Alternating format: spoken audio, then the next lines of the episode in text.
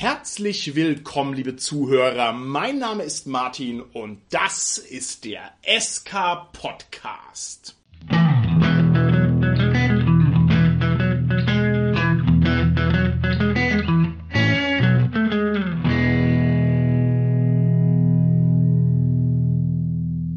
Bei mir heute im Studio zugeschaltet durch das technische Wunder des Distanzpodcastens sind meine lieben Gäste, die Tanja und der Carsten. Hallo, hier ist die Tanja. Hallo, der Carsten ist hier.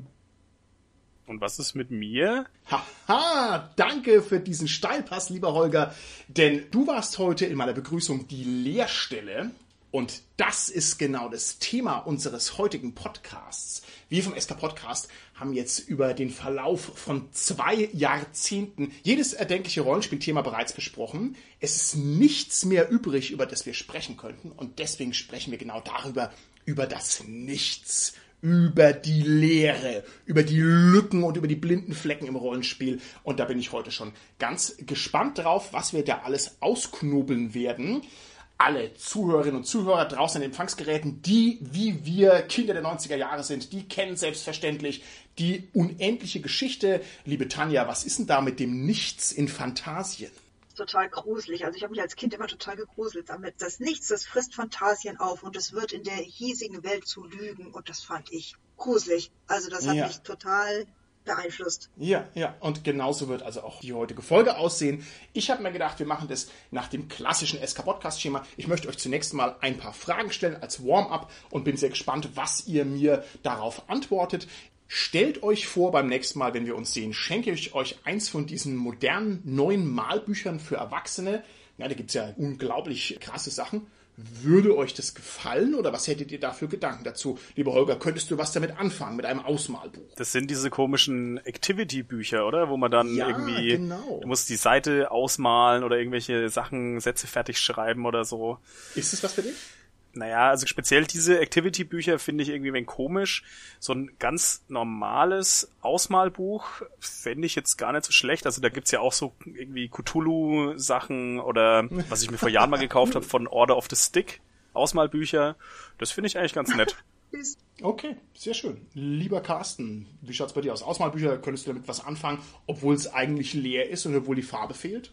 Holger, du weißt, was bei mir im Regal steht, weil ich habe auch so ein Cthulhu-Ausmalbuch. Ich habe es nur noch nicht angefangen. Insofern, ja, ich finde es aber, die Vorstellung ist ganz schön. Mal gucken, wann ich dazu Zeit habe. Das ist irgend so was Meditives. Und was dann dabei passiert ist, dass das Ausmalen sozusagen irgendwann so von alleine geht. Also man füllt von alleine sozusagen den weißen Platz dann aus und es ist gar nicht mal manchmal so ein bewusstes Nachdenken dann nach welcher Farbe, nach welchem Stift man dann greift. Und das ist irgendwie was Schönes, dieses sich verlieren dann in diesem Ausmalen. Okay. Aber Carsten, wie ich dich kenne, bleibt es Mint, oder? Das ist genau der Konflikt, den du natürlich am Anfang hast. Aber wenn du es mal geschafft hast, einmal anzufangen, dann machst du tatsächlich alles weiter. Es ist wirklich so bei mir bei Fachbüchern tatsächlich, dass ich mich überwunden habe, bei Fachbüchern reinzumalen, also mit Leuchtstift und so zu arbeiten. Nur bei Rollenspielwerken mache ich es nicht. Entweder kopiere ich mir die oder ich kaufe mir die als PDF und drucke die mir dann aus. Und wenn ich dann Abenteuer vorbereite, tue ich das sozusagen dann mit Leuchtstift die Bearbeitung dann auf dem Papier machen, aber nicht im Original. Holger, brich sofort die Folge ab, hau auf den roten Knopf. Wir haben den Carsten jetzt hier aufband, dass er gesagt hat, er zerstört seine schönen MINT-Bücher. Carsten, ich bin schwer erschüttert, ja. Auch hier das Nichts greift um sich und zerstört meine an für sich heile Fantasiewelt. Tanja, wie schaut's aus bei dir? Ausmalbücher, ist es was für dich oder eher nicht? Ja, Tanja likes. Auf jeden Fall. Äh, nur das große Nichts wird's, sobald ich keine Farben habe. Und das wäre okay. dann richtiger Folter gib mir ein Ausmalbuch und halt mir die Farben vor, dann kriege ich einen Koller.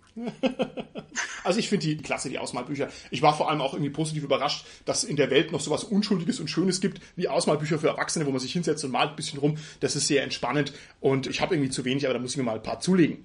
Gut, gehen wir den Fragenkreis mal ein bisschen weiter. Die Idee hinter der Frage nach dem Ausmalbuch war natürlich der Gestalt, dass ich mir überlegt habe, Ausmalbuch ist ja irgendwie halb leer. Ne? Formen sind vorgegeben, aber die Farbe tut man selbst rein. Was ist denn, wenn die Leerstelle größer ist bzw. problematischer? Also man stelle sich vor, man erwirbt etwas aus dem Rollenspielbereich und da fehlt etwas. Ich bin jetzt meine Sammlung durchgegangen, mir ist es noch nicht passiert, aber wenn ich mir vorstellen würde, ich würde mir so Päckler Würfel kaufen, ne? so ein Set Würfel und da würde der W20 fehlen, Ich denke, da würde ich mich drüber ärgern. Da würde ich nicht einfach locker drüber wegsehen, sondern ich würde das als Defekt und als Mangel wahrnehmen. Was könnt ihr mir dazu erzählen, lieber Carsten? Das kann tatsächlich passieren, gerade wenn die halt gepackt werden, die Sachen und kommissioniert werden. Das wird ja per Hand gemacht und dass da halt einfach fehlt, dass da was drin ist. Ich habe das tatsächlich immer wieder auch bei Noppenstein oder Lego-Kästen, dass da mal leider einzelne Teile fehlen. Nicht sagen, nicht sagen. Ja. Klemmbaustein, Carsten, Klemmbaustein. Klemmbaustein, genau, Klemmbaustein-Sets. Da fehlen bei großen Sets tatsächlich immer wieder Steine. Die kann man dann aber natürlich oft ersetzen, indem man halt natürlich oft auch übrige Steine hat, die irgendwie zu viel drin sind und nimmt sie halt daher. Ich habe das mal gesehen, die verpacken die und wiegen die immer und tun sozusagen über das Wiegen den Plausibilitätscheck machen, ob das vollständig ist uh, oder nicht. Und okay. trotzdem geht's halt mal durch, dass dann was ja nicht dabei ist. Beim Rollenspiel erinnere ich mich dran, ich habe Shadowrun mir letzten Zeit mal ein paar Sachen gekauft, um da meine Lücken, um meine Leerstellen in meiner Shadowrun-Sammlung zu schließen langsam und habe mich sehr gefreut, dass ich für mich doch für einen annehmbaren Preis Deutschland in den Schatten den Band 2 bekommen hatte und wirklich auch gut erhalten und macht es dann auf und stellt fest, dass irgendwie, ich glaube, fünf oder zehn Seiten am Anfang gefehlt haben. Das ja. war sehr, sehr bedauerlich. Oh, ich habe das Buch noch, der Verkäufer war so kulant und hat mir einfach das Geld überwiesen und gesagt, ich kann es auch behalten. Hey. Aber ja, ich habe immer noch, dass mir halt da die ersten Seiten fehlen. Das muss ich mal gucken, ob ich es noch mal ein zweites Mal besorge. Ja, also das ist eine Leerstelle, die insofern ein wenig schmerzt und mir noch im Gedächtnis ist. Man beachte die Ironie, dass du die Leerstelle mit einer Leerstelle gefüllt hast. das ist wie die blaue Mauritius, der Fehldruck, ja. Das wird mal irgendwann unermesslich viel Geld wert. Lieber Holger, wie stehst du zu solchen Lücken? Also du erwartest was und dann ist zu wenig drin, du kaufst einen Karton Milch und eine Milch ist leer oder irgendwie was auf dem Level. Erträgst du das mannhaft oder eher nicht? Also das hatte ich tatsächlich jetzt die Woche. Da habe ich was bestellt auf Amazon bei so einem Drittanbieter und dann kam der Karton an und der war so leicht, ne? genau, da habe ich den halt aufgemacht. War nichts drin, also nur Verpackungsmaterial. Dann habe ich mir den Karton nochmal genau angeguckt und dann war da halt Klebeband nochmal drüber von dem Versandzentrum, von dem Versanddienstleister und halt sonst keine Nachrichten. Gut, ich habe halt gemeint, ja, ich brauche das halbwegs dringend, den Verkäufer nochmal kontaktiert und der hat's mir dann ersetzt jetzt quasi. Der kriegt's wahrscheinlich dann selber ersetzt vom Versanddienstleister, aber das ist mir auch das erste Mal seit keine Ahnung, 15 Jahren, seit ich äh, Sachen im Internet bestelle, passiert, dass da wirklich das Paket leer war. Weißt du, was da drin war, lieber Holger, in Wirklichkeit? Das nichts. Das scheinbar leere Paket war eigentlich angefüllt mit purem Glück. Ja? Und du hast es bloß nicht bemerkt. Oh. Ist das so ein Ding wie der Weg ist das Ziel und die Freundschaft, die auf dem Weg entsteht genau. und so? Liebe Tanja, würde dich sowas ragen, wenn du irgendwas nicht kriegst, was du eigentlich erwartest, wenn irgendwo eine Lücke oder eine Leerstelle ist, für die du am uh, Ende ah. noch bezahlt hast? Das kommt drauf an, sowas hatten wir nämlich tatsächlich mal ganz früher, als man sowas noch gemacht hat, haben wir nämlich bei McDonalds mal bestellt im Drive-In und die hat uns also zusammengepackt und wir fahren also los ne, und machen das Ding daheim auf. Und da hat tatsächlich, ich glaube, zwei Burger haben gefehlt. Ne? Also da waren wir höflich ausgedrückt sauer. Sehr, sehr, sehr sauer wollten dann auch irgendwie wieder zurück, haben gesagt, ach Gott, pfeift drauf. Na, ich meine, so teuer war das Zeug da zum Glück nicht. Aber im Rollenspielbereich ist mir auch mal was passiert, nämlich da habe ich Secondhand gekauft, ein Secondhand-Abenteuer. Ja, und da waren die Karten drin nicht mehr da. Oder BZB, es waren von den drei Karten, waren irgendwie nur noch zwei dabei. Und die dritte Karte war halt gerade eine, die recht wichtig gewesen wäre. Und da musste ich mir das irgendwie zusammenreimen, erschließen. Und das hat es nicht leicht gemacht, das Leiden. Ja, aber die Britannia, jetzt muss ich schon sagen, also eine Leerstelle in Form von zwei Burgern, das ist ja echt heftig, ja. Also da kann ich ja nur mit dir mitleiden. ich wüsste genau, ich halt Bock hätte, mir die zwei Burger reinzuballern und dann sind die nicht da. Also das ist schon echt nicht schön. Mir fällt ein, ich habe gerade ein bisschen angefangen mit dem wunderschönen Kartenspiel Magic the Gathering und das ist ja ein Spiel, da geht es nur um die Leerstellen, das heißt um die wertvollen Karten, die man halt nicht hat und gerne hätte. Also da bin ich voll drauf reingefallen und jetzt leide ich daran herum, weil ich halt die ganz schönen Sachen nicht habe. Allerletzte Frage, auch vielleicht an die Zuhörer draußen im SK Podcast Land, weil ich es persönlich auch für interessant halte. Wenn man noch ein bisschen mehr in den Fantasy-Kosmos reingeht, jetzt mit Gewalt, jeder kennt die Serie Game of Thrones. Da fehlt immer noch das letzte Buch, wenn ich auf dem Laufenden bin, von dem Autoren George R. R. Martin, mein Namensvetter. Die letzten zwei. Die letzten zwei, alles klar. Ähm, was sagt ihr denn dazu? Ist es was, was euch stört, was euch belastet? Oder sagt ihr, oh, wie schön, da kann ich mich noch drauf freuen, dass diese Bücher noch nicht da sind? Holger, du kennst dich aus. Wie ist da deine Einstellung dazu? Es ist ein sehr schwieriges Thema, muss ich sagen. ja, das ist ja einer der wenigen Fälle, ich glaube wirklich der einzige sogar, wo das Derivat daraus das Ursprungswerk ja überholt hat durch die Fernsehserie. Und grundsätzlich wissen wir ja jetzt alle, wie das ausgeht, weil die haben ja irgendwann gesagt, die Fernsehserie richtet sich nach dem, wie George R. R. Martin plant, das ausgehen zu lassen. Also mhm. wir wissen, wie das endet, nur der Weg dahin ist jetzt halt auch irgendwie, ja, muss man für sich dann entscheiden, ob man das noch will in geschriebener Form. Ich persönlich fände noch interessant, wenn es denn noch irgendwann kommen sollte, einfach weil es natürlich etwas umfangreicher ist als die Fernsehserie. Okay. Und weil er jetzt natürlich die Chance hat, dadurch, dass die Fernsehserie ja am Schluss so eher schlecht angekommen ist, sage ich mal, das Ende natürlich ein bisschen zu optimieren auf den Massengeschmack. Aber ja, wird man sehen. Das war die Untertreibung des Jahrhunderts, Holger.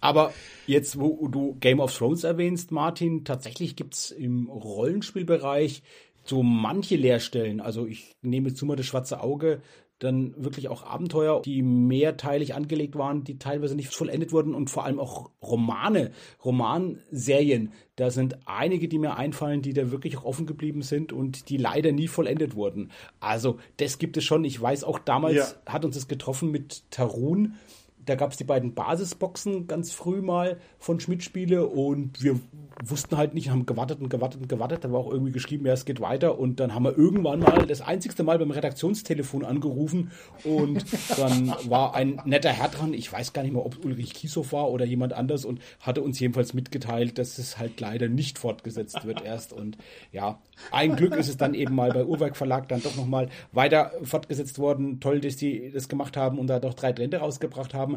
Es hat sehr, sehr, sehr lang gedauert. Also eigentlich zu einem Zeitpunkt, wo man es gar nicht mehr gehofft und erwartet hat, dass es da vollendet wird. Und deshalb kann ich vielleicht auch hoffen, bei den unvollendeten Reihen beim schwarzen Auge, wie gesagt, mir fallen da vor allem ein paar Romane ein, dass die vielleicht irgendwann doch nochmal irgendwie weitergehen und vollendet werden. Schön wär's, ja. träumen darf man ja.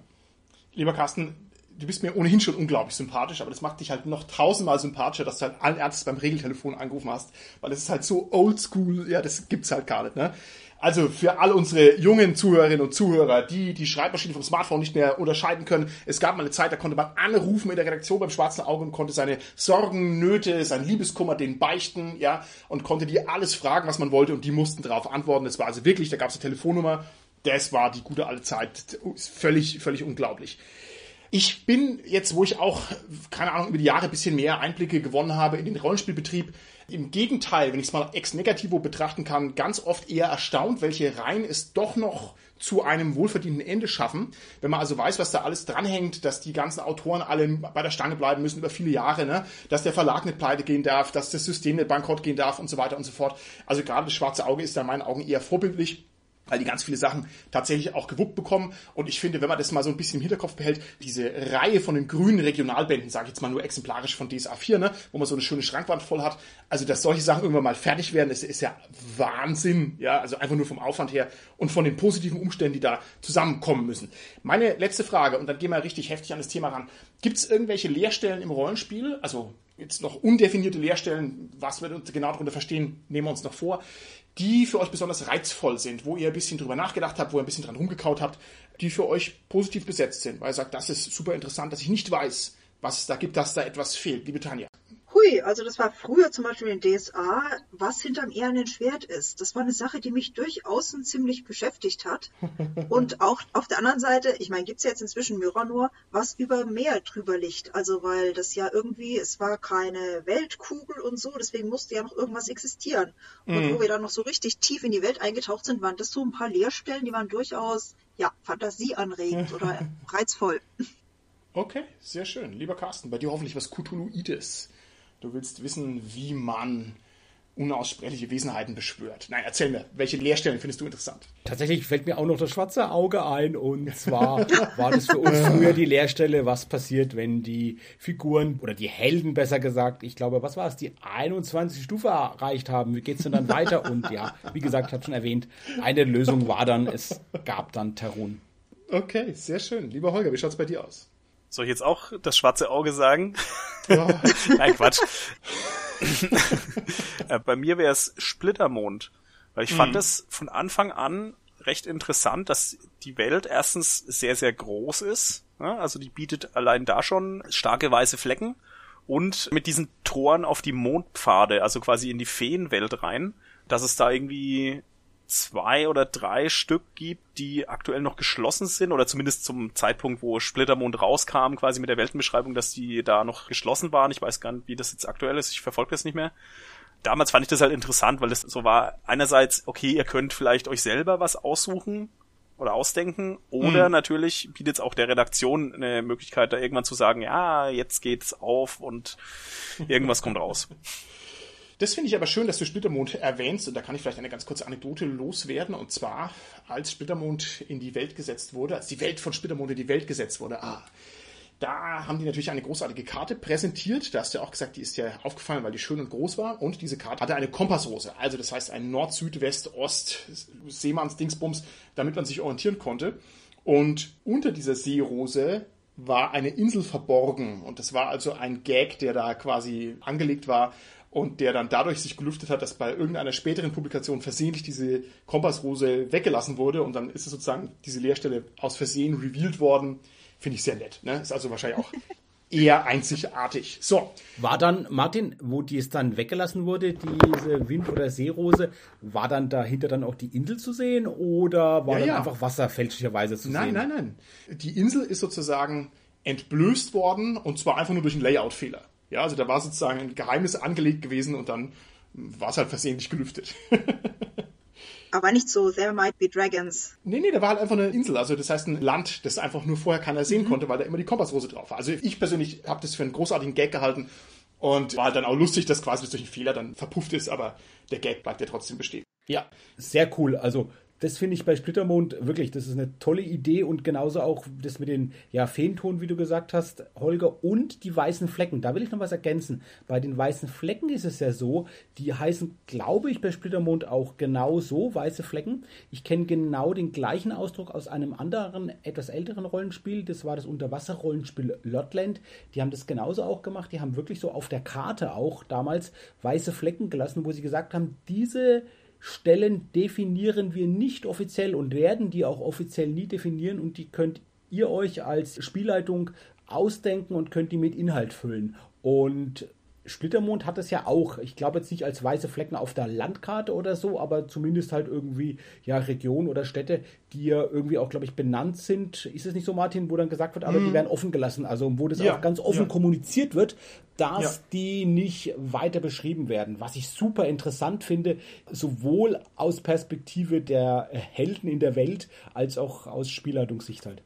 Ich meine, ist es klar, woher das kommt? Und zwar natürlich aus der Erfahrung mit dem schwarzen Auge.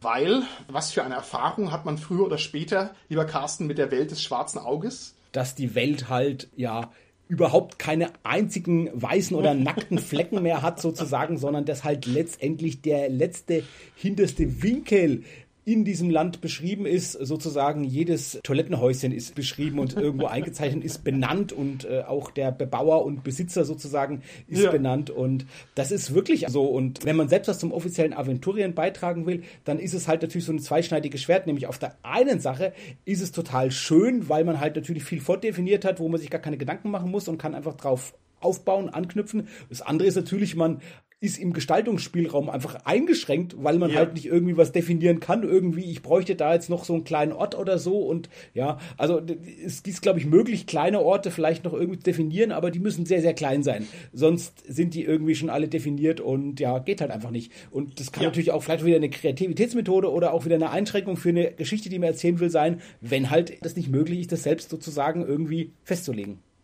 Und ich finde, vielen Dank, lieber Carsten, da sind wir genau an dem Herz der Folge, die wir heute versuchen zu konstruieren. Und zwar an dem Problem der Leerstellen. Und da möchte ich nochmal eine grundierende Anekdote vorneweg schalten. Und zwar, wenn man sich überlegt, Aventurien ist ja irgendwann erfunden worden, haben ja auch ein paar schöne Folgen dazu gemacht. Und ziemlich früh in diesem Prozess der Entstehung von Aventurien haben sich die Aventurien-Erfinder gedacht, hey, wisst ihr, was voll cool wäre? Wir fahren mal über den Ozean und entdecken einen neuen Kontinent. Was, wenn man drüber nachdenkt, völlig absurd ist, weil die ja gerade erst einen Kontinent erfunden hatten und hatten aber schon wieder die Sehnsucht aufzubrechen und quasi die gigantische Leerstelle aufzudecken, nämlich was ist hinter dem Horizont? Und da wäre jetzt meine Frage, weil ich finde, das ist eigentlich ein perfektes Beispiel. Und damals war Aventur noch bei weitem nicht so ausdefiniert, wie es heute eben ist, sondern die hatten diese Last der Details noch gar nicht und haben sich trotzdem schon eingeengt gefühlt. Und deswegen wäre meine Frage, besteht das Rollenspiel im Kern eigentlich aus der Erforschung des Unbekannten, also dass man letztlich durch die Rollenspielwelt rumgeht und mit einer Nadel auf die Seifenblasen draufpiekst, die die Leerstellen sind. Also ist das der Wesenskern des Rollenspielens, Leerstellen zu lüften oder zu füllen? Tanja, was meinst du? Kann man das so sagen oder kann man das nicht sagen? Also aus Sicht des Spielers würde ich sagen, ja, auf jeden Fall. Sicherlich nicht für jedes Abenteuer, aber wenn ich mir überlege, dass mein Spieler, wie dass mein Charakter solche Leerstellen eben findet und neue Sachen erforscht, finde ich das eigentlich also ein sehr zentrales Element schon, ne? des Spielens. Ja, ja, ja. denke ich schon. Für den Spielleiter sieht es vielleicht ein bisschen anders aus. Okay. Carsten, ich gebe mal die Frage an dich weiter mit einem leichten Twist. Das hat jetzt alles so nach, wir entdecken unbekannte Länder geklungen und da haben wir jetzt sehr viel drüber nachgedacht. Aber eine Leerstelle kann natürlich auch ganz anderer Natur sein. Also auf dem voll beschriebenen Kontinent Aventurien könnte es sein, dass eine Cthulhuide Verschwörung irgendwo stattfindet und die kenne ich nicht. Ich weiß nicht, was los ist. Und mein spielerischer Vektor besteht eben darin, diese Leerstelle, die vorher unbekannt ist, aufzufüllen, zu wissen, wer ist der Mörder, wer ist der Beschwörer, Ne? Würdest du mir zustimmen, Carsten, dass es das ist, worum es im Rollenspiel geht, Leerstellen zu finden, auch wenn sie nicht geografischer Natur sind? Das ist natürlich reizvoll und das ist genau das Dilemma, in dem man vielleicht steht, wenn jetzt jemand der Spielenden schon doch Hintergrundwissen über diese Verschwörung hat und dann sozusagen das Wissen zu trennen von dem Wissen der Figur oder dem Investigator, wenn wir von Cthulhu reden, da einfach zu trennen. Und das ist auch eine Herausforderung mit dem. Aber ja, ich finde, es ist gut und darin besteht sicherlich Rollenspiel. So funktioniert es auch nur. Es ist ja auch so die Grunderklärung vom Rollenspiel. Es gibt da so ein Buch, wenn wir jetzt von einem Abenteuer reden oder so, wo das Buch hat halt nur die Person gelesen, die halt die Spielleitung ist und die Spielenden haben es halt nicht gelesen. Ja, und das ist also genau und, und sollen das sozusagen dann erleben, erforschen. Insofern finde ich eine schöne Idee und das Umdrehen von dem Erforschen so in das Herausfinden sozusagen, in das Detektivische. Das passt, finde ich, sehr gut und das löst ein Stück weit auch das Grund Grunddilemma des Rollenspiels, dass nämlich auf der einen Seite die Spielenden viel mehr über die Welt wissen als ihre Figuren und auf der anderen Seite natürlich auch gleichzeitig viel, viel weniger über die Welt wissen als die Figuren.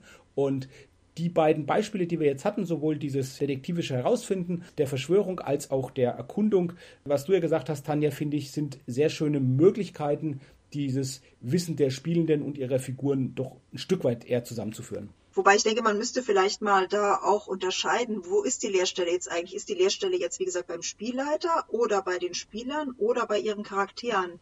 Weil, wie du gerade richtig sagst, in Cthulhu zum Beispiel, da wissen die Spieler ja im Normalfall wesentlich mehr als ihre Charaktere. Mm, und mm. der Spielleiter weiß sowieso wesentlich mehr als die Spieler und die Charaktere. Also vielleicht müsste man auch ein bisschen differenzieren, von welchen Lehrstellen wir jetzt dann eigentlich ja, ausgehen. Absolut. Ne? Nee, absolut.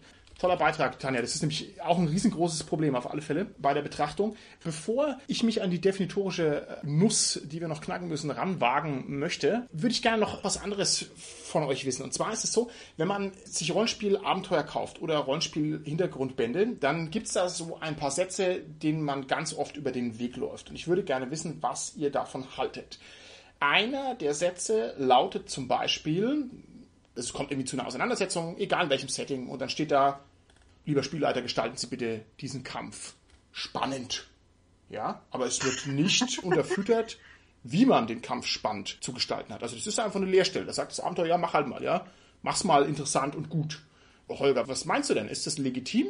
Ist die Leerstelle an der Stelle, ist das eine Leerstelle, die da sein darf, die da vielleicht sein muss, oder ist es eigentlich totale Faulheit? Drückt sich da jemand um die Leistung, die er vielleicht liefern hätte müssen? Finde ich jetzt eigentlich nicht, weil es ist ja schon definiert, dass da irgendwas passiert, also der Kampf. Und wie das jetzt genau passiert, das liegt dann halt am Spielleiter beziehungsweise an den Spielern. Und die wollen das halt vielleicht irgendwie anders, als es beschrieben wäre. Mhm. Das haben wir ja immer wieder mit, manche gehen taktisch vor, manche gehen impulsiv vor wie das den Leuten halt beliebt. Und dann, mhm. wenn du da Vorgaben machen würdest, würdest du die ja wieder einschränken. Also ich finde die Tatsache, dass ein Kampf definiert ist, aber nicht wie er zu mhm. erfolgen hat, das ist dann gut, ja. Okay. Ich finde schon, dass es manchmal ein bisschen eine Faulheit ist oder beziehungsweise, dass es halt auch überflüssig ist, weil wie sollte man denn sonst einen Kampf gestalten? Ich fände es tatsächlich wichtig, wenn sowas dann mal stünde wie gestalten Sie den Kampf langweilig, weil das irgendwie einen tieferen Sinn hat dann noch vielleicht fürs Abenteuer und eine Funktion hat dafür. Und dann fände ich das natürlich interessant und so und Wobei man eben auch noch vielleicht auch noch ein paar Tipps geben könnte, wie man es halt gestalten kann auf der einen Seite. Auf der anderen Seite wieder sind wir meistens ja erfahrene Rollenspieler. Insofern wissen es die Leute schon. In einem Einsteiger-Publikation, da würde ich mir dann auf jeden Fall schon erwarten, dass da noch vielleicht ein paar Tipps gegeben werden, wie man so einen Kampf jetzt auch spannend gestalten kann. Nicht aber unbedingt in einem regulären Abenteuer. Okay, Carsten, da habe ich noch ein besonderes Zuckerstückchen für dich. Und zwar, wie erst wenige Leute wissen, bist du ja, glaube ich, auch DSA-Spieler, ne? Und vielleicht erinnerst du dich an die Stelle in der Phileason-Kampagne, als die Heldinnen und Helden um Aventurien reisen und da kommen sie zum Himmelsturm, hoch im Norden. Und da steht im Abenteuer drin, da sind also irgendwie, keine Ahnung, zwei Etagen beschrieben. Und dann steht da drin, die nächsten 80 Etagen dieses Himmelsturms, dieses spektakulären Bauwerks, die füllen Sie bitte mit spannenden Inhalten. Was sagst du denn dazu? Das steht da echt so. Zumindest in der ursprünglichen Version, bei neuen Varianten weiß ich es nicht mehr. Müsste man gucken, genau, das ist tatsächlich relativ oft neu aufgelegt worden, dann so in Sammelbänden, wo dann die ganzen Abenteuer, die zwölf, dann auch zusammengefasst wurden, das stimmt. Meine Antwort wäre darauf letztendlich eine Frage, die ich gerne an die Community geben würde. Vielleicht gibt es ja auch welche von unseren Zuhörerinnen und Zuhörern, die das Abenteuer gespielt haben. Wer hat denn das vielleicht auch geleitet und hat das ausgefüllt, beziehungsweise wer hat es dann einfach weggelassen und nicht ausgefüllt? Ich würde nämlich eher vermuten, dass die meisten das einfach nicht gemacht haben. Ja? Mhm. Also das wäre dann meine Antwort. Und wenn das so ist, dann ist es halt was, was nicht so viel bringt. Übrigens ein kleiner Gag am Rande. Tanja, du hast ja vorhin mit den fehlenden Karten das erwähnt. Dieses Abenteuer, ich glaube sogar Himmelsturm, hatte auch eine fehlende Karte. Und ja. das hatten wir schon mal gesagt mit unserem Interview Martin mit dem Macher und Veranstalter vom Schweinfurter Fantasy Festival, dass tatsächlich diese Karte mal im Fanzine von ihm im magischen Blatt dann enthalten war. Schöne Grüße hier an der Stelle, ganz, ganz liebe Grüße von meiner Seite aus. Lieber Carsten, ich habe diese Stelle jetzt extra hier aus dem Hut gezaubert für dich, weil die für mich ein Aufreger war. Da war ich noch jung und voller falscher Hoffnung und habe dieses Abenteuer gelesen und habe also dann ernsthaft an dem Punkt mir gedacht, das finde ich echt nicht okay. Das kann nicht sein, weil ich würde gerne wissen, was ist denn jetzt in dem blöden Turm drin und ich bin völlig überfordert, wenn meine Spieler da mit ihren Figuren in die Tiefe marschieren, weil ich einfach nicht weiß, was da drin ist und ich fand das also richtig problematisch, habe mich richtig geärgert, fand es ja offensiv, hat mich ernsthaft gestört.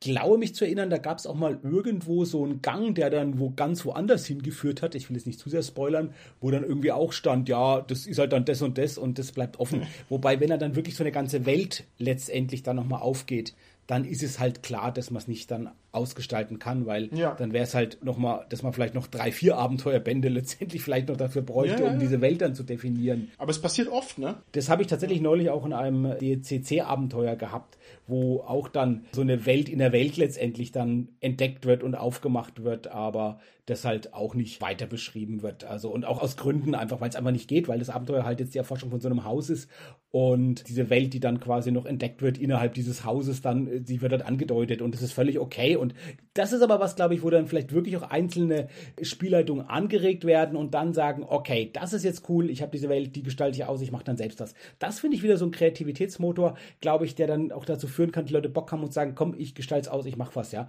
Zum Beispiel, ihr hattet ja gesagt, schon eher eine Schwert äh, bei DSA. Das ist ja auch dann eine Fanpublikation, die jetzt relativ professionell geworden ist. Gibt es ja auch bei Ulysses jetzt, glaube ich, mittlerweile drei Bände, die haben dann dieses Rakshasa des Riesland und haben das halt dann ausdefiniert. Also, das kann auch dann genau dazu führen, dass dann auch Fans dann hergehen und sagen, komm, ich, ich mache da jetzt was draus. Ja. Okay, Tanja, du bekommst mir die allerschwerste Frage zugebolt. Also halt dich schon mal fest. Ach nein. Und zwar haben wir ja schon häufiger mal über Sandboxing gesprochen. Dass wir also keine Plotschiene haben, sondern eine Plotkuppel, innerhalb der sich eine Figurengruppe austoben kann und man rühmt an dieser Spielform die daraus resultierende besonders hohe Freiheit. Und gerade in diesen sandboxigen Abenteuern lese ich dann ganz oft den Satz drin, hier ist die Spinnenhöhle der Spinnenkönigin. Gestalten Sie doch bitte selber aus, lieber Spielleiter. Und das ist da offensichtlich der Modus operandi, weil ich kann natürlich eine sandgeboxte Welt nicht richtig anfüllen. Also es mag den einen oder anderen wahnsinnigen Heroen des Rollenspiels geben, der sich dann wirklich die Mühe macht, eine komplette Sandbox wirklich so auszumalen, dass alles belastbar ist, aber eigentlich ist es ja kein realistischer Ansatz. Meine Frage, liebe Tanja, was sagst du denn dazu, wenn du jetzt, keine Ahnung, ein Hexcrawl-Abenteuer bekommst und da hast du halt 100 Hexe und auf 10 von diesen 100 Hexen steht drauf, hier ist ein Dungeon, denkt sich selber was aus. Ist es okay oder ist es nicht okay? ich mache einfach keinen Dungeon draus, sondern irgendwas, was mir besser gefällt. Also ähm, nee, wenn ich Dungeon Dungeon. habe, dann mache ich auch. Ja, genau. Nee, also ich meine, wenn da steht, da ist jetzt die Spinnenhöhle und wenn da jetzt nicht wirklich 100 pro eine Spinnenhöhle sein muss, dann sage ich meine Güte, jetzt mache ich keine Spinnenhöhle, sondern ein Spukhaus draus, weil ich das viel lieber mag. Also ganz ehrlich, da lasse ich mich doch nicht beschränken, indem sie mir dann sozusagen sagen, da hat eine Spinnenhöhle zu sein, ohne dass sie mir dann irgendwelche Infos geben, warum die überhaupt so wichtig sein sollte. Ne? Ja. Das heißt, Tanja, wenn ich bei dir mal Rollenspiel spiele in der Zukunft und wir stoßen halt ständig an das gleiche Spukhaus, ja, dann, dann weißt du, was auch, was meine Präferenzen ist. sind. Okay, lieber Carsten, dann komme ich nochmal zurück zu dir. Du hast mir gerade gesagt, dass du Lehrstellen bei einem DCC-Abenteuer als inspirierend empfunden hast, als einen Schubs in eine Richtung, wo du dann vielleicht selber was leisten kannst. Ich würde gerne von dir wissen, ob du mir zustimmst, dass die Menschen einen Ausmaltrieb haben. Und solltest du mir da zustimmen, ich mache jetzt eine dieser Kettenfragen, die man niemals machen darf als Podcast-Moderator, Solltest du mir dazu stimmen, wäre meine zweite Frage, ob das nicht vielleicht die Krux bei Rollenspielen ist, dass die Leerstellen zwangsläufig ausgemalt werden. Man denke, du bist ja vielleicht DSA-Spieler, habe ich munkeln hören, man denke daran, dass zum Beispiel die Elfen früher mal, also das Volk der Elfen, dass das mal eine ganze Leerstelle war, wurde dann erforscht, erkundet und jetzt ist es definiert. Myranor, Riesenleerstelle, jetzt gibt's da ein ganzes Rollenspiel dazu. Riesland, Riesenleerstelle, jetzt gibt's drei Bände dazu. Jedes verdammte Kaff in Aventurien, es gibt 100.000 Bände dazu. Also ist es vielleicht ein Automatismus, dass das so sein muss im Rollenspiel? Ich glaube nicht, dass es so sein muss, aber es ist sehr wahrscheinlich, dass es so ist und dass es sozusagen dazu einlädt. Wenn wir jetzt so in der Science-Fiction- oder Fantasy-Terminologie reden, sind es ja sogenannte Shared Worlds. Also in der Regel ist nicht so, dass eine Person sich eine Rollenspielwelt ausdenkt und letztendlich dann alles definiert, sondern es ist ein Personenkreis und dieser Personenkreis wird und das ist ja die Regel immer, immer größer. Und du hast ja auch gerade Schwarze Auge erwähnt, Martin. Das finde ich sehr, sehr schön. Es gab mal eine Zeit lang bei den Publikationen vom Schwarzen Auge so eine Karte. Und auf dieser Karte waren die ganzen Namen aller Personen, die schon zum schwarzen Auge beigetragen haben. Und das sind hunderte Namen, die da stehen. Ich müsste da eigentlich auch stehen, aber tatsächlich, mir geht es da ähnlich wie bei der Splittermond. Windseerose ist, glaube ich, bei mir irgendwie so ein Meer, das meinen Namen da zum Beispiel und den Namen auch viele, viele andere Leute verschluckt hat. Aber ich fand das eine, eine super schöne Sache, diese ganzen, ganzen vielen Personen sozusagen auch zu zeigen, die zu der Welt beigetragen haben. Und ich glaube, das kennen wir ja alle. Ob wir jetzt was publizieren, das muss ja nicht sein, aber das sich letztendlich Personen, die Rollenspiel machen, was ausdenken, sowohl aus Spielerungsperspektive, da irgendwelche Abenteuer erfinden, gibt ja Leute, die kaufen nur das Regelwerk und gehen her und decken sich alle, alle Abenteuer selbst aus oder halt irgendwelche Städte, Figuren erfinden, aber auch Spieler und Spielerinnen, die halt zum Beispiel ihre Heldenfiguren mit Hintergrundgeschichten versehen und so. Ich finde, das ist halt genau dieser Gravitätsmotor, dass es halt so genannte doch schon ja absichtliche vordefinierte Leerstellen gibt und da gibt es, glaube ich, kein schöneres Hobby als das Rollenspiel, das einfach dazu einlädt, die eigene Fantasie zu benutzen und diese Leerstellen auszufüllen. Ja, wobei bei diesen Leerstellen, weil du jetzt gerade gemeint hast, so die Hintergrundgeschichte der Charaktere, das fand ich bei DSA zum Beispiel ziemlich cool. Du hast auf der einen Seite natürlich sämtliche Freiheiten, aber wenn du nicht genau wusstest, wie du mit den Freiheiten umgehen konntest, gab es ja mal, ich weiß nicht mehr, welche Box es war, so eine Sache, dass du deine Vorgeschichte auswürfeln konntest. Und da konntest du so ein bisschen Anregungen damit nehmen und sozusagen deine Leerstelle fühlen, auch wenn du es eigentlich so selber aufgrund Erfahrung oder sowas noch nicht gekonnt hättest. Und sowas finde ich halt richtig cool, dass du zwar bewusste Leerstelle hast, aber eben eine gewisse Hilfe kriegst, dass mhm. du die füllen kannst. Das ist sowieso eine interessante Sache. Wenn man die Farbpalette limitiert, dann werden die Bilder normalerweise schöner. Ne? Also quasi Einschränkungen sind auch bereichernd, weil man sich denen beugen muss und weil man dann hm, da eine Spannung daraus produziert. Also da bin ich voll auf deiner Seite, Tanja. Das fand ich also auch immer relativ reizvoll. Ich gehe jetzt mal zum Holger rüber. Lieber Holger, du bist der Schlauste von uns und du bist aus dem Naturwissenschaftler. Das heißt, du kriegst jetzt die wirklich knackige Frage. Die da lautet, der Carsten und ich und die Tanja, wir sind ja DSA Urgestein. Das heißt, wir leiden an der drangvollen Enge von Aventurien, weil wir sagen, jeder Meter ist da beschrieben und es ist viel zu voll, da sind keine Leerstellen mehr. Aber jetzt weißt du natürlich, das ist ja Quatsch. Denn es mag ja sein, dass also physikalisch das alles sehr voll ist, aber narrativ doch nicht. Denn mag jeder Meta-Aventurien auch ausbeschrieben sein, der narrative Raum ist unendlich. Und deswegen wäre meine Frage an dich, kann es sein, dass jedes Rollenspiel, und zwar egal wie seitenstark es ist, immer nur ein kleines Flämmchen der beschriebenen Welt in einem unermesslich großen rabenschwarzen Kosmos, der nicht beschriebenen Stellen ist, dass quasi, egal wie viel ich publiziere, es ist immer unendlich viel Unbeschriebenes übrig. Das heißt, es ist alles Quatsch, dass es keine Leerstellen gäbe. Was sagst du dazu? Also da kann man jetzt natürlich aus mehreren Winkeln an diese Frage rangehen. Ich kann mir jetzt natürlich überlegen, dass jede Rollenspielwelt also dere oder wie auch immer die Welt von Splittermond heißt oder so, in einem kompletten eigenen Universum ist, der sich theoretisch erkunden könnte. Aber das ist ja Quatsch. Das ist ja gar nicht Ziel des Rollenspiels an sich, dass du da jetzt die Raumfahrt in Aventurien erfindest und quasi sagst, ich hasse diesen Planeten, wir müssen uns was Neues suchen. das ist eine theoretische Möglichkeit, geht irgendwie dran vorbei an dem Gedanken, was Rollenspiel da in dem Fall eigentlich sein sollte. Du hast ja auch die narrative Ebene erwähnt. Speziell bei DSA, finde ich, ist die eigentlich auch stark ausgefüllt. Ne? Also du hast ja einen kontinuierlichen Metaplot und da passieren halt ständig Dinge. Ich weiß nicht, da gab's ja irgendwie in den 90ern oder 2000ern noch dieses Briefspiel mit den Baronien, ähm, dass da verschiedene Leute, also Privatleute im Endeffekt, ein eigenes Stück Aventurien gekriegt haben und da halt fleißig weitergespielt haben und äh, irgendwelche Intrigen und was weiß ich veranstaltet haben und das quasi in den offiziellen Plot eingegangen ist. Du hast halt eine starke Beschreibung, aber du kannst natürlich auch immer sagen, entweder ich spiele jetzt das Abenteuer so wie ich will und guck halt, was dabei rauskommt, also dass man dann auch eventuell vom Metaplot stark abweicht, oder natürlich, dass ich sage, naja, ich suche mir irgendeinen Zeitpunkt, wo ich in Aventurien spiele, nehme alles, was vorher passiert ist, als gegeben hin und dann mache ich eine Sandbox draus. Mhm. Dann richte ich mich nicht mehr nach dem Metaplot, sondern ich mache halt meinen eigenen Plot. Das sind so meine Gedanken dazu. Okay, alles klar. Holger, du hast vollkommen recht. Ich denke, diese zeitliche Dimension ist halt auch eine Leerstelle, die uns aber oft gar nicht so bewusst ist. Nämlich genau in den Rollenspielwelten, die halt keinen Metaplot haben oder gar keinen ausgefeilten Metaplot haben. Dass eigentlich da ganz vieles nicht definiert ist. Wie halt auch im Schwarzen Auge. Das ist halt nicht nur, im, wie ich gesagt habe, jedes Klohäuschen definiert, sondern auch diese zeitliche Komponente ist definiert und wird halt fortgeführt durch den Metaplot.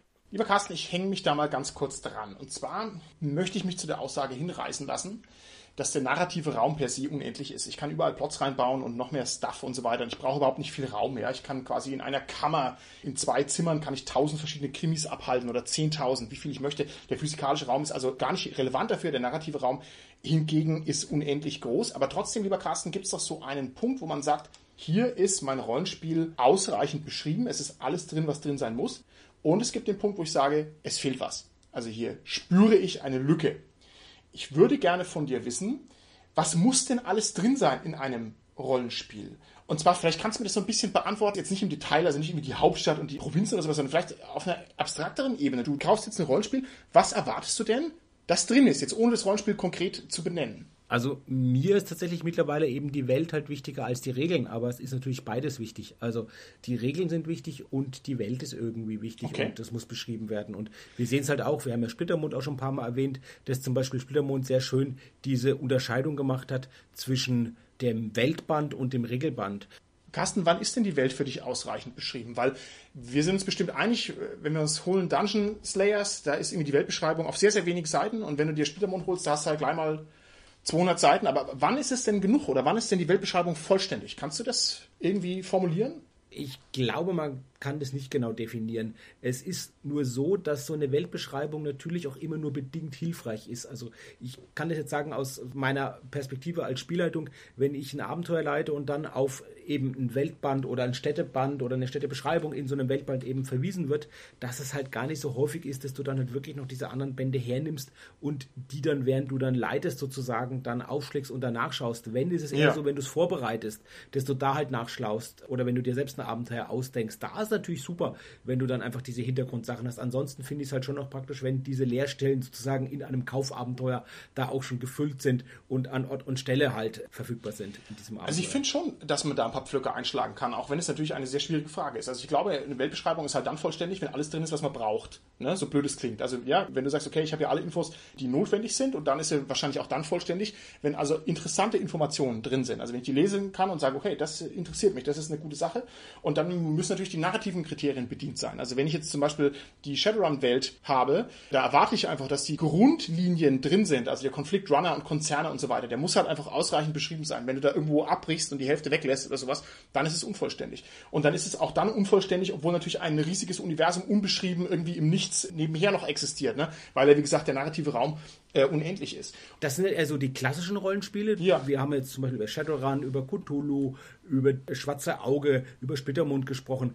Es gibt natürlich mit den ganzen Indie-Rollenspielen eine ganze, ganze Menge an Rollenspielen, die halt wirklich sehr, sehr schmal sind, sowohl vom Setting, von den Regeln her, als auch von der Welt und das sozusagen alles so im kleinen einen Buch zusammenfassen und das auch relativ gut funktioniert und es ist ja wohl auch ganz gut bezeichnet bei System Matters mit der kleinen Reihe. Also diese kleinen schmalen Heftchen, mm. die halt wirklich da eine ganze Menge enthalten für den wenigen Platz, den sie eigentlich haben und da auch gut funktionieren damit.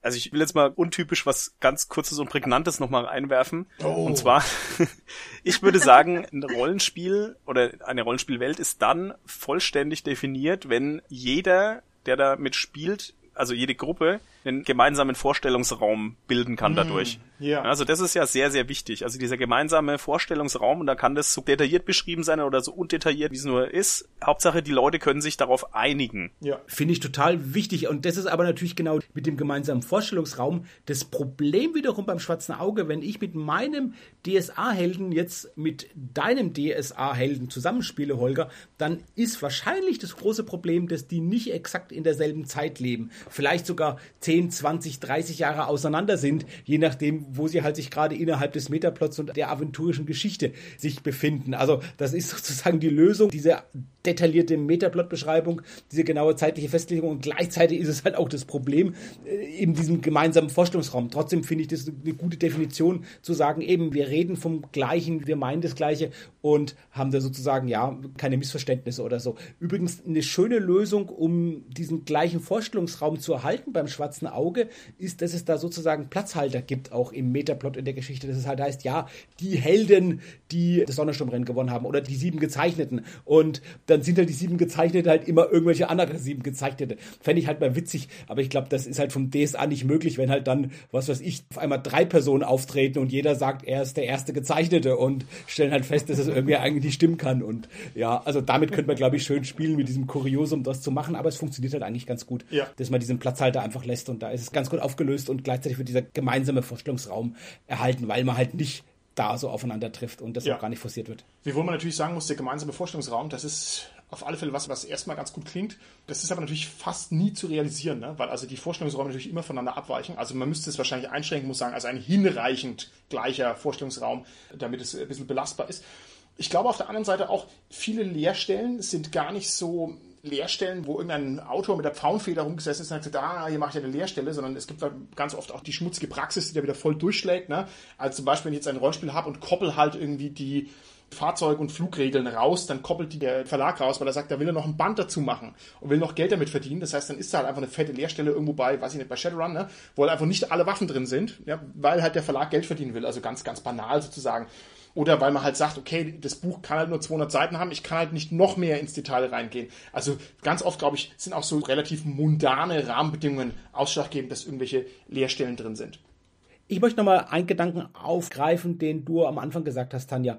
Und zwar hast du die wirklich, finde ich, ganz berechtigte Frage gestellt, wer füllt denn überhaupt die Leerstellen aus? Und natürlich denken wir häufig und berechtigterweise an die Spielleitung, aber es können auch die Spielenden sein. Und das hast du ja gesagt, zum Beispiel bei der Charaktererschaffung, dass es da auch diese Systeme gibt, wie beim Schwarzen Auge, kennst auch bei Cthulhu, durch so Tabellen, die dann auch wieder die Kreativität anregen und sagen, was war das Ereignis, das dich zu dem gemacht hat, dass du geworden bist und so irgendwie. Und dann muss man es halt als spielende Person ausfüllen. Ich finde es aber auch ganz wichtig im Abenteuer, gerade du hattest ja so Beispiele genannt, Martin, wo manchmal auch die Spielleitung ganz schön alleine gelassen wird, vielleicht auch, ja, durch solche Leerstellen, die aus, ja, unabsichtlichen, manchmal auch vielleicht aus Platzgründen oder aus ja Einfallslosigkeit dann so einfach da drin stehen und dann die Spielleitung einfach, ja, du musst das ausfüllen da mit dem Dungeon oder so und das quasi die, diese Bürde, diese hohe Bürde, der übertragen wird. Und ich finde es eine schöne Möglichkeit, immer dran zu denken, auch da die Spielenden mit einbeziehen und die auch Leerstellen ausfüllen zu lassen. Die einfachste Sache, und ich glaube, die kennt ihr alle, ist der Einstieg des Abenteuers, dass nicht die Spielleitung immer nur überlegen muss, was ist denn jetzt der Grund und die Motivation der einzelnen Figuren, die sich vielleicht am Anfang noch gar nicht kennen, warum die jetzt hier in diesem Wirtshaus sind, sondern dass man das vorgibt und sagt, gut, jeder von euch erzählt mal und sagt, warum er jetzt hier ist und oder dahin kommt, ja. Das finde ich schon mal eine Sache, wo viel Last abgenommen wird und dem man auch sich wirklich gut sparen kann. Ich kenne es auch in Kaufabenteuern, dass manche Kaufabenteuer ein oder zwei Seiten sogar an Text vergeuden, wo diverse Möglichkeiten aufgezählt werden, warum jetzt eben die Helden an diesem Ort jetzt sind oder so und was da alles sein könnte und warum es interessant sein könnte. Ja, kann man machen, aber ich finde es auch schön, da die Kreativität der Spielenden zu fördern und die mit einzubeziehen. Und natürlich könnten die vielleicht auch sowas eben wie den Dungeon vielleicht sogar teilweise mitfüllen und da die Spielleitung ein bisschen mit unterstützen. Und da sind wir natürlich schon sehr nah dran oder das machen die ganzen Systeme, die halt Player Empowerment beschreiben, die sozusagen auch Erzählrechte an die Spielenden auch vergeben. Und das finde ich auch eine gute Möglichkeit, mit Leerstellen umzugehen, sozusagen auch da einfach alle am Tisch mit einzubeziehen und denen ihre Kreativität zu fördern und die ein bisschen mit auch in die Pflicht zu nehmen und da auch anzuregen, ja. sich zu beteiligen, die Leerstellen auszufüllen. Also ich habe damit ehrlich gesagt schlechte Erfahrungen gemacht mit dem großen Player Empowerment. Da brauchst du eine Gruppe, die da auch richtig Bock drauf hat. Das heißt also im Idealfall irgendwie vier Spielleiter, Spielleiterinnen, die rumsitzen und die dann auch richtig Feuer geben können. In meinen Augen klappt es häufiger nicht, als dass es klappt weil natürlich man irgendwie auch ein bisschen was serviert bekommen möchte als Spieler. Ne? Ich gehe auch nicht ins Kino und dann kommt einer her und sagt, ja, denkt dir halt den Film selber aus. Ne? Ich weiß, liebe OSR, liebe Rollenspieltheoretiker, der Vergleich Film und Rollenspiel ist natürlich absolut nicht zulässig, aber mir fällt jetzt auf die Schnelle nichts Besseres ein. Also ich bin da vorsichtig skeptisch, aber ich weiß natürlich, was du meinst. Das war ja vor zehn Jahren oder so mal eine ganz große Sache mit dem Player Empowerment. Ich finde, das ist eher wieder ein bisschen der Praxis und der Nützlichkeit gewichen weil auch die Problemstellen dann irgendwie auch sichtbarer geworden sind. Tanja, du wolltest noch was sagen, ich habe dich gerade unterbrochen. Kein Problem. Na gut, ich meine, du kannst es natürlich auch machen, wenn die Spieler auch gar nicht wissen, dass sie eigentlich ihre Lehrstellen gerade erfüllen. Also ich hatte ja mal diesen Fall, da war ich Spielleiter und ich hatte ehrlich gesagt für den Abend gar nichts vorbereitet, weil ich meistens irgendwie die aus den Ärmel geschüttelt hatte und meinte dann eben, ja, ihr sitzt also in der Kneipe und dann habe ich letztendlich gewartet, was sie machen und da kam eben so ein bisschen die Frage, ja, was sitzt denn da noch so rum? Also habe ich so ein paar Klischee-Charaktere rausgeholt und dann fingen ja die Spieler an, sich zu überlegen, oh Mann, das könnte vielleicht der und der sein. Ich habe zugehört, hm, klingt gut, da kann man vielleicht was draus machen. Also ohne dass die es wussten, haben die quasi die Abenteuer selber geschrieben. Also das war Leerstellen füllen durch die Spieler pur. und das hat halt wirklich super funktioniert, muss ich sagen. Okay. Wobei ich auch gute Spieler in dem Moment hatte, muss ich auch sagen. Ne? Okay. Das finde ich ja sehr clever, dass die es gar nicht richtig gemerkt haben, sozusagen. Also so subliminal hast du dir dazu gebracht, Tanja, die Leerstellen zu füllen. Das finde ich klasse. Ich habe es halt so ein bisschen angeteasert und die sind halt volle Kanne drauf angesprungen. Und da hast du halt wirklich Glück, wenn du kommunikative Spieler hast, die dann kommen mit, ah, das könnte vielleicht so und das vielleicht so sein. Und dann hast du super Anregungen. Das ist echt total super. Ich habe gute Erinnerungen an eine Sache, die ich mal gemacht habe. Da hatte ich auch ähnlich wie du keine große Zeit und ich musste eben eine Reise überbrücken. Das ist so eine typische Leerstelle. Du hast schon erwähnt gehabt, Martin. Und da hatte ich das so gemacht, dass ich jede Person am Tisch gesagt habe, okay, denk dir bitte eine Begegnung während dieser Reise aus. Und das haben wir dann drei umgespielt und das war toll. Also das hat gut geklappt, ja. Und da hat sozusagen jeder kurz mal die Spielleitungsrolle übernommen und eine schöne Szene in einer Reise, äh, eine Begegnung ausgespielt während dieser Reise. Es waren kleinere Begegnungen und die schönste Begegnung, die weiß ich noch, da sind wir in eine Taverne gekommen und da war irgendwie so komisch, da haben wir so, waren ein paar Tische und Stühle umgefallen und die Leute waren da so ein bisschen komisch und wir mussten halt dann draufkommen, ja klar, das sind jetzt die Räuber, die sozusagen vorgeben, dass sie die Wirtsleute sind und das mussten wir dann rausfinden. Und das hat sich wirklich, einer von uns in der Runde hat sich das ganz spontan ausgedacht innerhalb von, ich glaube, habe dann wirklich Zeit begrenzt, eine Viertel oder halbe Stunde und hat da so eine tolle Begegnung uns präsentiert. Das war cool. Okay. Also, wenn wir nochmal vielleicht jetzt auf dem Weg raus aus der Folge den Blick ein bisschen schweifen lassen, ich kann jetzt für mich persönlich mitnehmen, es gibt also verschiedene Arten von Leerstellen. Es gibt Leerstellen, die eher ärgerlich sind, also wie bei dir, Carsten, wenn irgendwie die Seiten im Buch fehlen, ne? also quasi richtige massive Fehler. Und es gibt Leerstellen, die irgendwie störend sind, weil man sich mehr erwartet hätte, das heißt vielleicht im Himmelsturm und das nicht weitergeht. Aber es gibt auch Leerstellen, die sind unglaublich reizvoll, weil sie nämlich interessant sind und weil sie wichtig sind und weil sie zentral sind. Ich glaube, wenn man jetzt ganz tief drüber nachdenken würde, müsste man sogar noch ein bisschen mehr darauf eingehen, auf die unabsichtlichen Leerstellen, denn ist ja zum Beispiel auch im Bereich der Literaturwissenschaft ganz weit verbreitet, dass man nicht den Text untersucht, sondern das untersucht, was der Text nicht beschreibt. Und das wäre wahrscheinlich hier im Rollenspiel ähnlich ertragreich, wie wenn ich mir irgendeinen literarischen Klassiker vornehme. ich habe jetzt kein gutes Beispiel bei der Hand, aber ich meine, es ist halt schon auffällig, dass also bei Splittermond geht es eben nicht um Zahnverfall, es geht nicht um Bausparverträge, es geht nicht um die langfristige Investition von Geld, ne, sondern es geht halt um Abenteuer oder was auch immer. Ne? Und dadurch, dass man sich anguckt, worum geht es eigentlich nicht, ne, kriegt man noch eine viel klarere Definition raus, worum es eigentlich geht. Und dadurch hat man noch eine große Lenkung. Okay, ich mache mal noch eine Blitzthesentime hinten raus. Ihr antwortet mir bitte wie aus der Pistole geschossen mit einem klaren Ja und einem klaren Ja, Nein mit einem klaren Ja. Das ist fies. Mit einem klaren Ja oder einem klaren Nein. Und das wird mir jetzt hier besonders leicht fallen, weil ja nur zwei Leute außer mir noch anwesend sind, nämlich die Tanja und der Carsten. Meine Frage lautet, es sollte im Rollenspiel überhaupt nur das beschrieben werden, was ungewöhnlich ist, triviale oder allgemeingültige Sachen gehören raus und wenn die fehlen, ist es keine Leerstelle. Ja oder nein, Tanja? Ach man, du bist gemein. Ja, aber nicht für Anfängerabenteuer. Lieber Carsten. Nein, weil doch Rollenspiele in typischen Fantasy, Science-Fiction-Welten und Horrorwelten stattfinden und natürlich sind die per Definition irgendwo auch trivial und das soll natürlich bitte aber auch schön kreativ beschrieben werden, das Triviale. Okay, interessant. Siehst du, ich würde sagen nein, da ich ja ein DCC-Jünger bin und das genieße, wenn die Sachen eingekocht sind und destilliert sind, muss ich sagen, ich will nur das lesen, was interessant und relevant ist. Alles andere kann gerne weggelassen werden und ist entsprechend auch keine Leerstelle, weil sie nämlich nicht von Bedeutung ist. Ich habe hier noch so ein Rauschen im Äther. Äh, ich weiß nicht, ist da vielleicht noch jemand, der vielleicht Ja oder Nein dazu sagen möchte? Ja, ich bin yes. ja schon die ganze Folge da eigentlich. Ich würde sagen, nein. Du brauchst nämlich einen Kontrast zwischen dem Gewöhnlichen und dem Ungewöhnlichen, damit es ungewöhnlich auch ungewöhnlich ist. Okay, gut, finde ich gut. Dann meine nächste These lautet, großzügige Leerstellen in einem Rollenspiel entlasten die Weltbeschreibung und müssen dementsprechend auch sein. Stimmt ihr dem zu oder stimmt ihr dem nicht zu, lieber Carsten? Ich finde, sie müssen sein oder sie können gerne sein. Nicht unbedingt, weil sie die Weltbeschreibung entlasten, sondern vor allem auch, weil sie die Kreativität anregen. Okay. Liebe Tanja? Da stimme ich dem Carsten voll zu. Lieber Holger. Also ich würde auch sagen, dass das stimmt. Die entlasten die Weltenbeschreibung, weil man natürlich immer versucht, dann für sich selber so ein Default zu finden. Also ja. man vergleicht es dann halt wahrscheinlich mit der realen Welt oder so, aber ja, also würde ich schon sagen, dass es das okay. äh, entlastet, weil die Leute haben fast die gleiche Vorstellung davon. Ja. Ich finde, der Einwand, der berechtigte ist natürlich, wenn ich mir jetzt hier ein leeres Buch kaufe und schlage es auf und da steht nichts drin und sagt dann, ach, was für eine entlastete Weltbeschreibung, ne?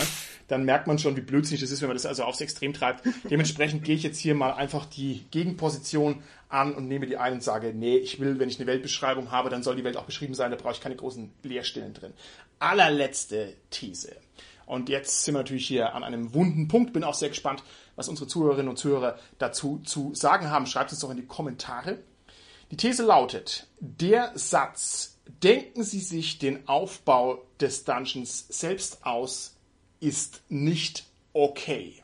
Ist es korrekt, dass es nicht okay ist? Oder ist es nicht korrekt, dass es nicht okay ist? Ein Litotes, Carsten. Es wäre korrekt, unter der Annahme, dass es einen Baukasten gibt, der zur Verfügung gestellt wird, wie man diesen Dungeon ausfüllen kann. Oh, Ein Sortiment sozusagen, mit dem man den jetzt füllen kann, dann wäre es okay, aber den ja sozusagen selbst auszudenken, ist für mich sinnbefreit. Wenn das in einem Kaufabenteuer drin sein sollte, würde ich erwarten, dass der auch vordefiniert ist. Gut, lieber Holger, was meinst du? Also ich finde auch, der Satz ist nicht okay, weil dann kommen ja immer nur Geisterhäuser oder Spukhäuser raus. Tanja, was sagst du zu dem Satz? Ich sag, was ist gegen Spukhäuser einzuwenden. was anderes habe ich dazu nicht zu sagen. Okay, wunderbar. Ich habe vielleicht noch eine Ergänzung, wenn man das nämlich umdreht, wann es okay ist. Und tatsächlich gibt es ein sehr, sehr schönes Abenteuer von Lamentations of the Flame Princess. Und es oh. macht genau diesen Kniff und sagt, was ist jetzt dieses Monster, was letztendlich da draußen umgeht. Und jeder der Spielenden darf sich überlegen, was dieses Monster ist. Und die Person, die dieses schlimmste Monster ausgedacht hat, das wird dann von der Person sozusagen genommen und damit wird dann gespielt. Das heißt, glaube ich, irgendwas mit Scarecrow, also Vogelscheuche, das Abenteuer. Und es ist eine tolle, tolle, tolle Idee, das so zu machen und da die Kreativität der Spielenden zu benutzen, um dann damit dann weiterzuspielen. Und dann ist es natürlich cool und toll. Und wenn man sowas irgendwie mit einem Dungeon hinkriegt, vielleicht mit einem Monster oder so, ja, dann geht's natürlich, aber bitte keinen kompletten Dungeon. Dieses Abenteuer ist großartig. Das habe ich mal gespielt unter der Spielleitung vom Dominik, der auch ganz dringend mal wieder in unseren Podcast rein muss. Der hat das Abenteuer versetzt in Amerika der 50er Jahre. Das war phänomenal. Und ich finde, mit dem positiven Gedanken sind wir dann auch am Ende unserer Folge angelangt.